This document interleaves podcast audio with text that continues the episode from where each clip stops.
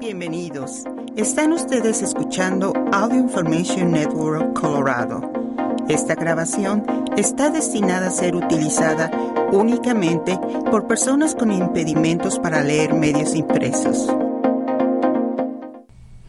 Muchas gracias por acompañarnos en oración semanal. Mi nombre es Waldemar Pérez. Algo que debemos considerar al preguntarnos, ¿quién es Jesús para mí? Son palabras que oiremos en este relato de hoy. Así que oigamos lo que el evangelista San Mateo nos dice en el capítulo 16 con los versículos 13 al 20. Oigamos. Lectura del Santo Evangelio según San Mateo. En aquel tiempo, cuando llegó Jesús a la región de Cesarea de Filipo, hizo esta pregunta a sus discípulos. ¿Quién dice la gente que es el Hijo del Hombre? Ellos le respondieron, unos dicen que eres Juan el Bautista, otros que Elías, otros que Jeremías o alguno de los profetas. Luego les preguntó, ¿y ustedes quién dicen que soy yo? Simón Pedro tomó la palabra y le dijo, Tú eres el Mesías el Hijo de Dios vivo. Jesús le dijo entonces, Dichoso tú, Simón, hijo de Juan, porque esto no te lo ha revelado ningún hombre, sino mi Padre que está en los cielos. Y yo te digo a ti que eres Pedro, y sobre esta piedra edificaré mi iglesia. Los poderes del infierno no prevalecerán sobre ella. Yo te daré las llaves del reino de los cielos. Todo lo que ates en la tierra quedará atado en el cielo, y todo lo que desates en la tierra quedará desatado en el cielo. Y les ordenó a sus discípulos que no dijeran a nadie que Él era el Mesías. Palabra de Dios. Después de leer este pasaje, podemos decir que el pasaje nos da dos preguntas o dos cuadros que no solamente ayudaron a los discípulos en aquel tiempo, sino a nosotros también. ¿Qué dice la gente de quién soy? La segunda pregunta es, ¿qué es lo que los discípulos son preguntados acerca de mí.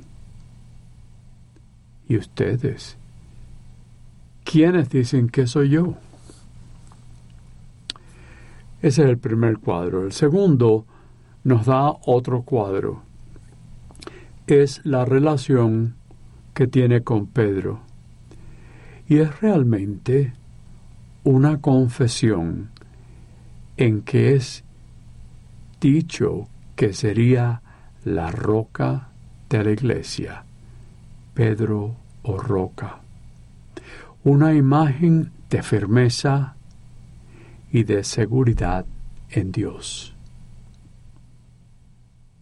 Cuando Jesús le pregunta a los discípulos, ellos le dan distintas respuestas. Respuestas que no fueron algo total de quién era Jesús, sino un pequeño retazo de quién realmente era y lo que es. La mayoría de los discípulos habían convivido con Jesús.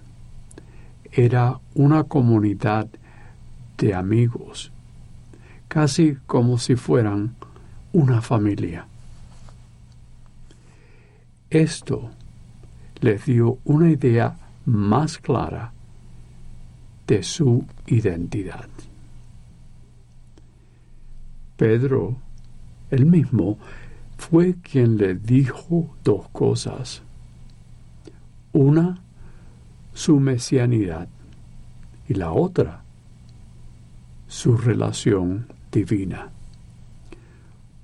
Tú eres el Mesías, el Hijo de Dios vivo. Lo que Pedro dijo en alto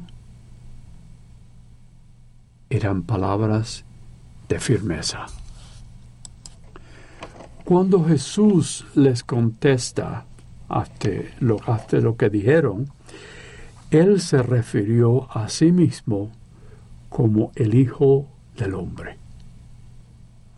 Habló de su lado vulnerable o apuntándoles lo que pasaría en tiempo. Su pasión, que lo llegó, gracias a Dios, a su resurrección. Esa mesianidad fue lo que empezaron a preguntar y después a afirmar. Eso fueron los cristianos que preguntaban acerca de Jesús y por ello, comenzando con San Pablo y con sus cartas, que comenzó el principio de la cristiandad.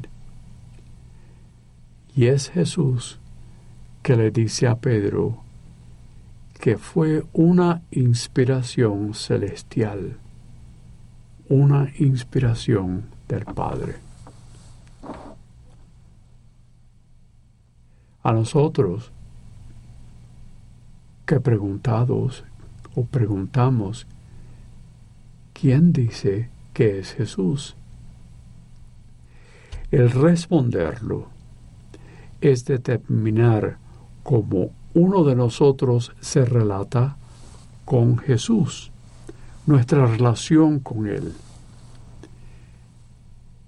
Es Jesús, por ejemplo, alguien valioso, claramente en nuestro tiempo, en los domingos o quizás durante la semana.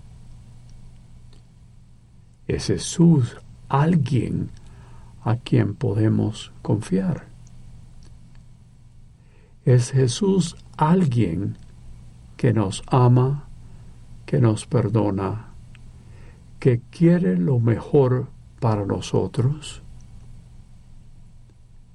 Es Él la persona que tiene autoridad de decirnos, ayudarnos cómo vivir, lo que debemos hacer y lo que podemos hacer. Y algo importante, alguien que esperamos para vivir la eternidad con Él. Estas son preguntas difíciles que nos hacen pensar también acerca de una pregunta completa y perfecta.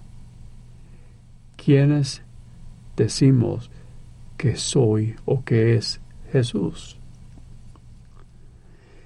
De una manera u otra encontramos algo cada semana, porque lo oímos en las homilías o los sermones, algo que es bueno para poder empezar preguntarnos nosotros mismos esa pregunta.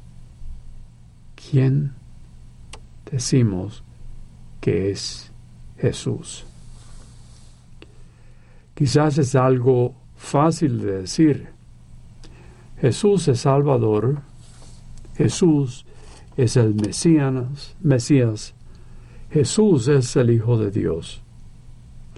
O como decimos regularmente durante el credo, Dios de Dios, luz de luz, Dios verdadero de Dios verdadero y varias más. Estamos realmente en mente y corazón conectados con estas palabras de una manera que podemos exclamarlas. Y como con las palabras de San Pablo, en su carta que escribió a los romanos, capítulo 11, versículo 13, que nos dice, qué profunda es la riqueza, la sabiduría y la ciencia de Dios.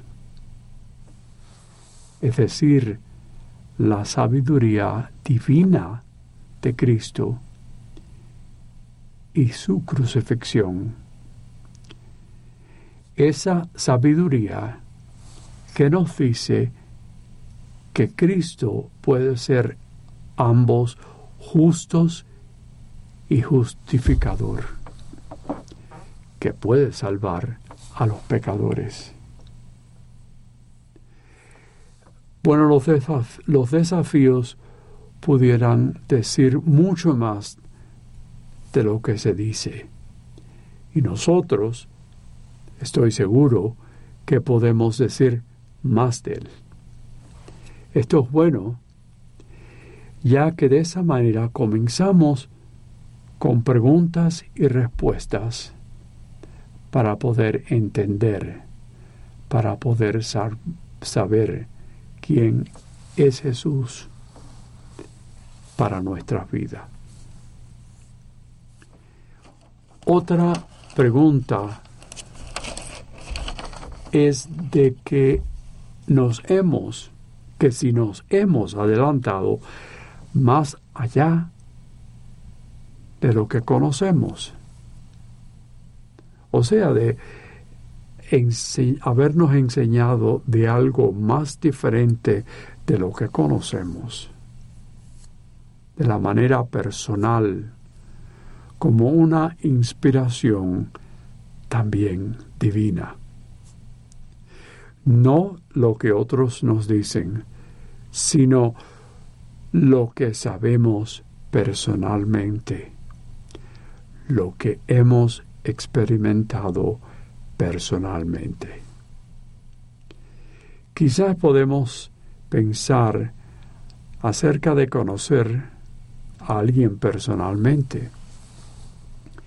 Y por supuesto, tenemos que tener tiempo con esa persona.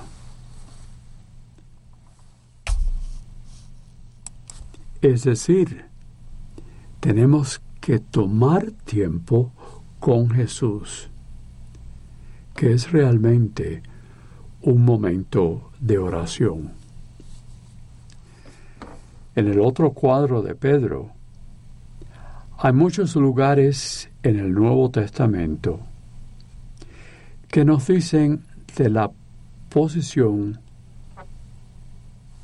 preeminente de Pedro entre los apóstoles. Sin embargo, hay dos lugares en particular que nos dicen de su liderazgo mucho más claro que en otros lugares. Uno es en el Evangelio de San Juan, cuando Jesús le dice y le dijo a Pedro acerca de la resurrección. Eso es en el capítulo 21 con los versículos 15 al 17. cuando le dijo, apacienta mis corderos, cuida bien mis ovejas. Palabras que le indicaron dar de comer a otros, ser el pastor que cuida a los miembros del cuerpo de Cristo, la cabeza de la familia personal y comunal, que buscara a los perdidos. Eso fue el signo de su liderazgo. Y las palabras de las llaves del reino, que fueron y son un símbolo de autoridad de que no se perderían y que él no se perdería cuando muriera, pero que continuaría con los sucesores. Como San Pedro siempre le dice, el legado, su legado de sus enseñanzas y predicación. Es un pasaje que nos da dos puntos. Uno de la oración y el otro de ser líderes a otros que lo necesitan. Y la pregunta es, ¿lo estamos haciendo? Amén. San Pedro sabemos que fue la cabeza de este cuerpo de Cristo. Y no fue un honor, no fue tan grande una posesión, era simplemente el poder llevar la cruz. Así que oremos por lo siguiente. En días en que nuestra vida parece demandarnos con muchas inquietudes, problemas y preocupaciones. Jesús, danos la fuerza para llevar nuestra cruz. Cuando experimentamos gran solicitud o solicitud, solicitud dentro de nosotros y el dolor de una separación, que llena nuestros espíritus. Jesús, danos la fuerza para llevar nuestra cruz.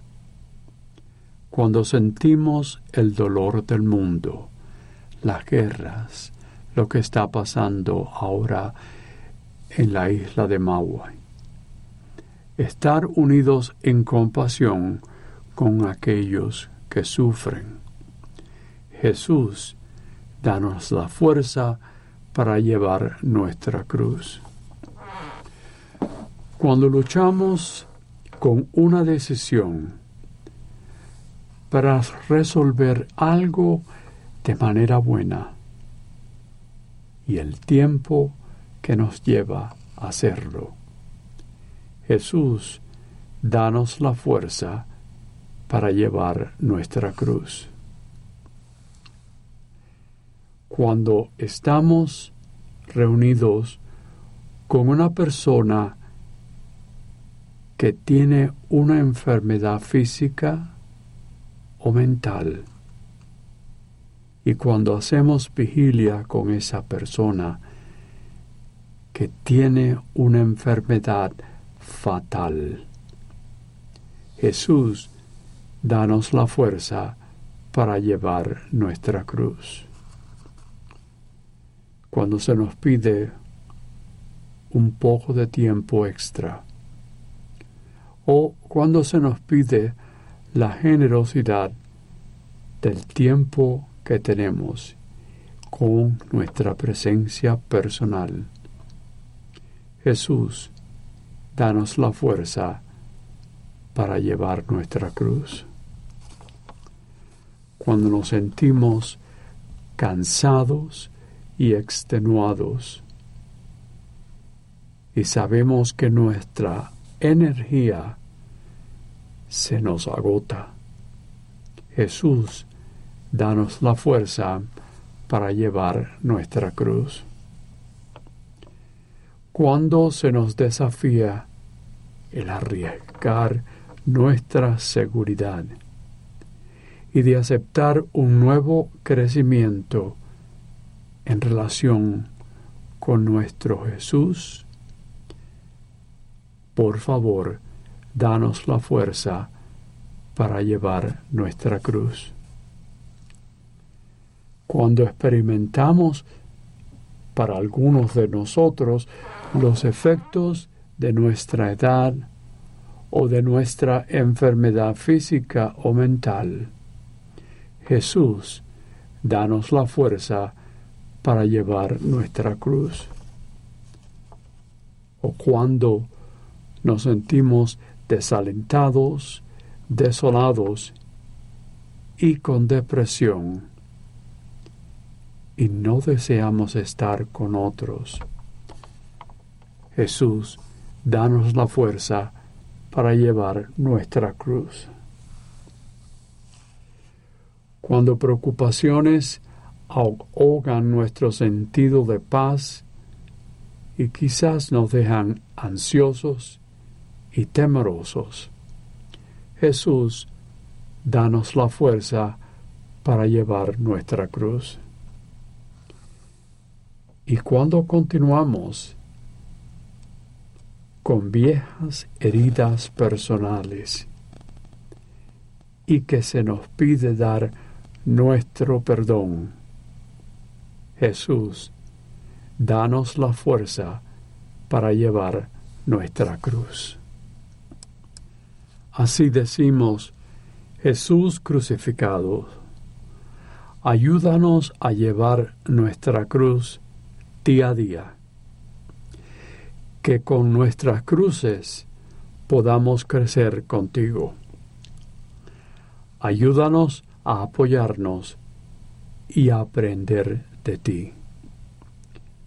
Que no pensemos en nuestra autocompasión, sino que confiemos en tu presencia para poder recibir la fuerza.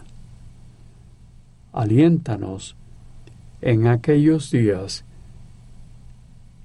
que nos sentimos sin felicidad o amor de ti y por supuesto de nuestros prójimos. Recuérdanos de tu resurrección para ayudarnos a tener una nueva visión para nuestra vida y poder crecer contigo. Amén. Y otra vez, gracias por acompañarnos en oración semanal. Mi nombre es Waldemar Pérez.